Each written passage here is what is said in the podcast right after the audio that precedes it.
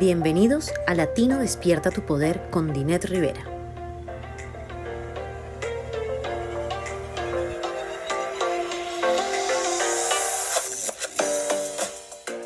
Bienvenidos a Latino Despierta tu Poder. El enfoque del podcast de hoy es continuar hablando sobre lo que es la gestión del flujo de efectivo personal. En otras palabras, en el mundo empresarial hablamos de el flujo de caja, que sería lo mismo, flujo de caja, flujo de efectivo, en nuestro caso. Pero hoy quiero hablar desde el punto de vista personal, porque el punto que quiero llevar hoy, a lo que quiero apuntar, es que la forma en que administramos el flujo de efectivo, ese dinero que entra y sale, es fundamental para la estabilidad financiera. Y la razón por ello es porque al calcular los ingresos y gastos del mes, la mayoría de las personas consideran los días de pago y las facturas que tienen que pagar, pero no consideran la fecha exacta en el mes en que reciben los ingresos y las fechas exactas en que vencen o tenemos que pagar las cosas que debemos. Es posible que se encuentre con un problema de flujo de efectivo por esta razón. Entonces nos vemos con este problema cuando no miramos exactamente cuando entra el dinero. Por ejemplo, si recibes tus ingresos, si trabajas para otra persona y recibes tus ingresos de dos veces al mes, quizás te entran al principio del mes, el primero y el 15, vamos a decir, de, del mes. Entonces, calculas el ingreso neto total, en otras palabras, el salario que vas a llevar a la casa, como se dice. Y sumas todas tus facturas, o sea, todo lo que debes. Y lo que suele suceder es que decimos, bueno, esto es lo que estoy ganando en el mes, lo que me llevo a la casa, eh, los ingresos netos, en otras palabras, después de salir impuestos, etcétera. Y esto es lo que tengo que pagar todos los meses. Vamos a decir que supón que tu ingreso mensual es de 4.600 dólares y tus facturas este, durante el mes, lo que debes, lo que tienes que pagar, es un total de más o menos 3.500 dólares. Y eso hace que asumas que tienes suficiente dinero para pagar todo lo que debes. Pero si no tienes el hábito de poner parte del excedente, parte de esos ahorros que no vas a usar durante el mes, o sea, que anticipas que tienes 4.600 dólares, tienes que pagar 3.500 en, en las deudas y los pagos que tienes, y tú dices, bueno, me sobran 1.600 dólares. Estoy bien para el mes. Qué bueno que tengo 1.600 dólares. Pero si no miras, primero, si no pones algo de esos fondos en, en un ahorro, en este caso lo mejor sería el fondo de emergencia. ¿Por qué?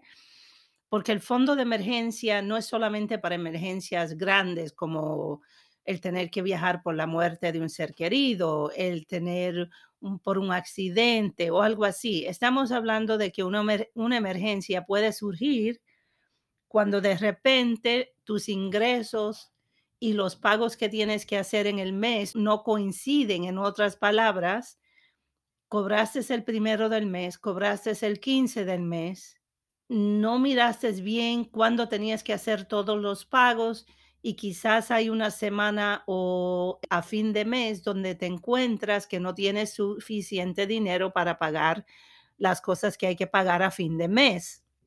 Y entonces la realidad es que no te sobran 1.100 dólares. Por algún lado, durante el mes, si no tienes suficiente dinero para pagar las deudas, es porque no estás tomando en cuenta lo que son los gastos variables, que son aquellos que se producen o anualmente o debido a emergencias, cumpleaños, gastos este, solo por diversión.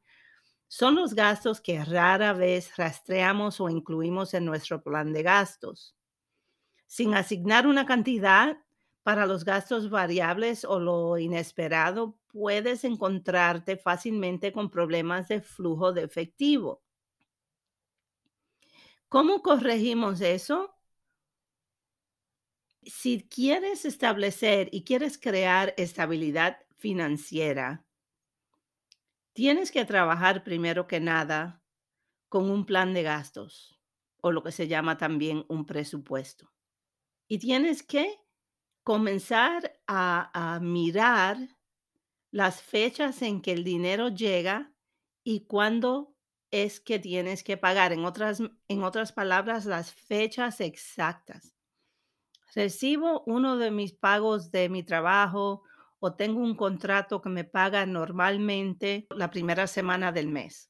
Pero de ahí no estoy seguro cuándo me van a entrar otros pagos de otros clientes, porque eso sí que no me pagan exactamente en una semana en particular en el mes.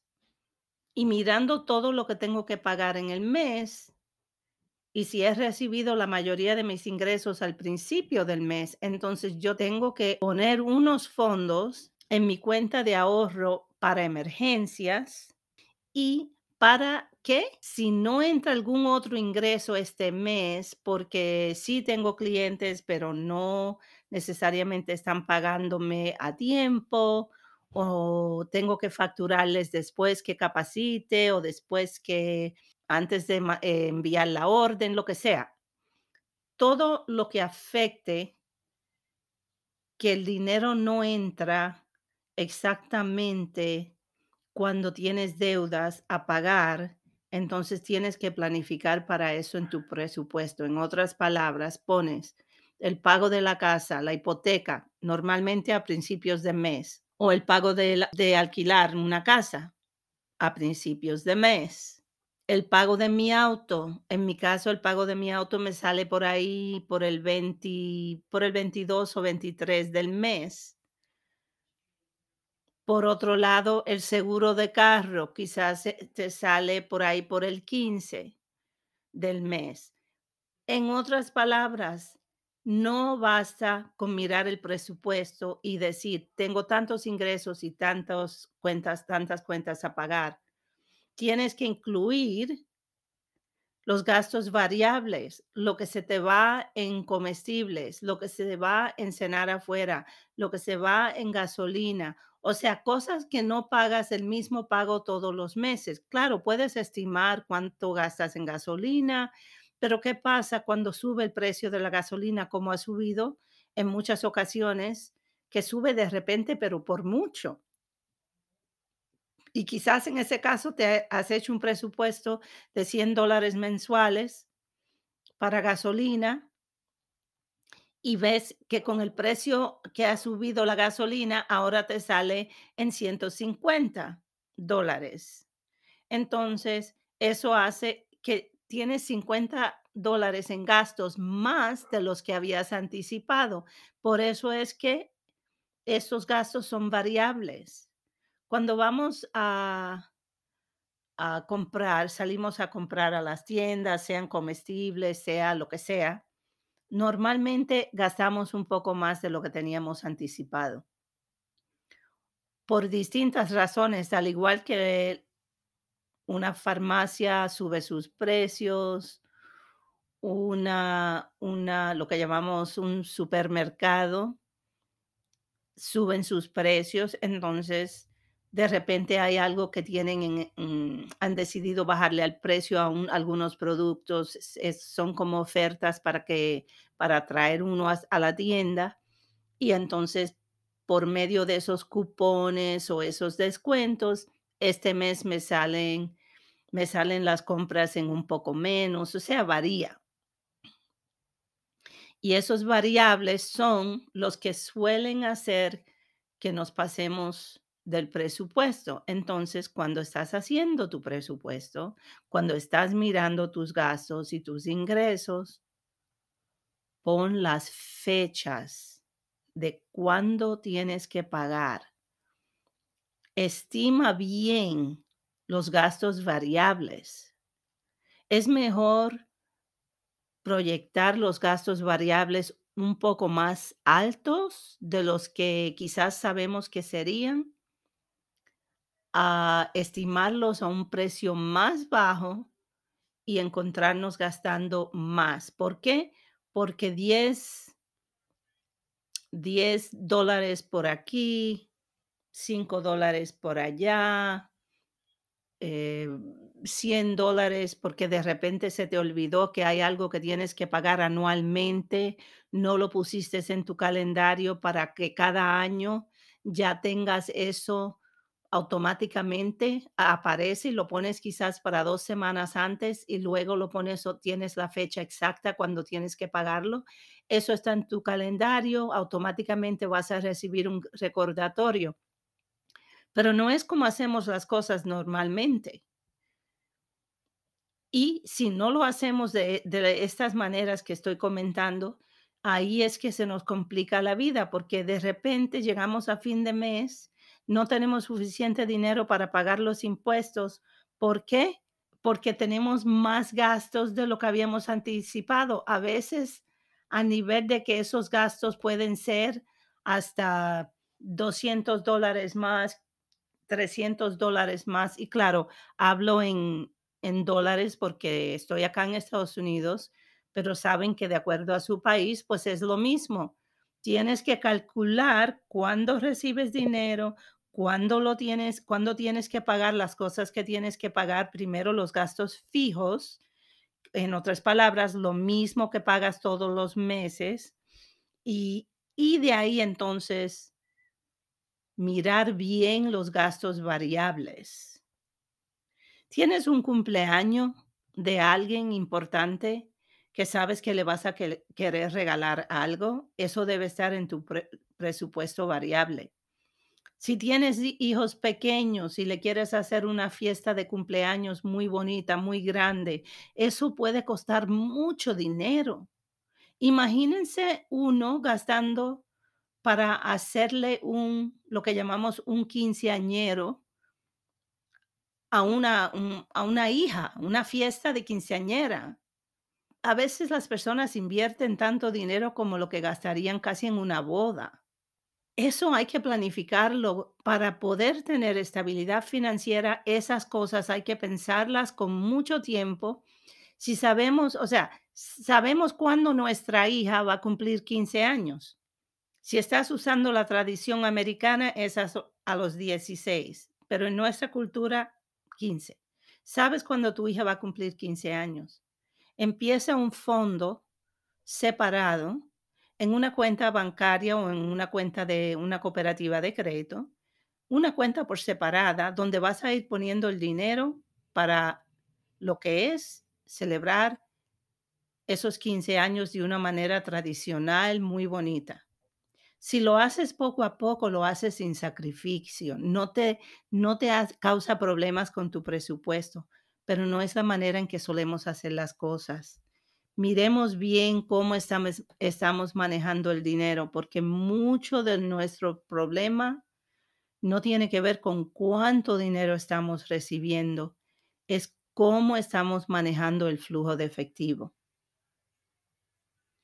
Yo sé que quizás esta conversación te suena un poco difícil y no tiene por qué serlo. La idea es empezar por algún lado averiguar cuándo ingresan sus, cuándo vas a recibir tus ingresos y qué sucede durante el mes con los gastos, este, es un conocimiento poderoso. El saber exactamente cuándo entra el dinero y cuándo sale es un paso importante. Quizás no puedas resolver todo de la noche a la mañana, pero esa conciencia sabiendo cuándo entra el dinero y cuándo sale, hace que, que, te vuelvas consciente de cómo gastas tu dinero y sabrás de dónde o por qué ocurren los problemas financieros que te ocurren durante el año, durante el mes, lo que sea. Y esa, con, con esa conciencia es que vas a animar y te va a motivar a comenzar a usar un presupuesto para poder manejar y planificar tu flujo de efectivo. Yo sé que este, es un tema del que voy a hablar en muchas ocasiones. A veces hablaré de una parte pequeña de todo esto, porque es el área que yo he visto hablando con mis clientes, hablando con personas, este, personas que vienen donde mí, que quieren consejería, es el área número uno que causa problemas. No es que siempre que, que sea porque la persona le gusta gastar el dinero. A veces eh, dicen los padres, eres una botarata. En otras palabras, estás siempre gastando dinero sin pensar. No, muchas veces el problema de en el que nos encontramos que no podemos pagar nuestras deudas no tiene que ver con que tenga o no tenga suficiente dinero, tiene que ver con la forma en que lo estoy manejando. Así que muchas gracias por escuchar el podcast esta semana. Síganos y en las redes me pueden encontrar fácilmente. Si buscan, me buscan por Dinet Rivera, vayan a mi página web, dinetrivera.com. Ahí van a ver dónde estamos en las redes. Síganos y sigamos hablando de estos temas. Hagan sus comentarios para que nosotros podamos eh, mirar qué más quieres saber, cómo te ayudamos para conseguir lo que es la capacidad financiera y más que nada la estabilidad financiera. Muchas gracias y hasta la próxima.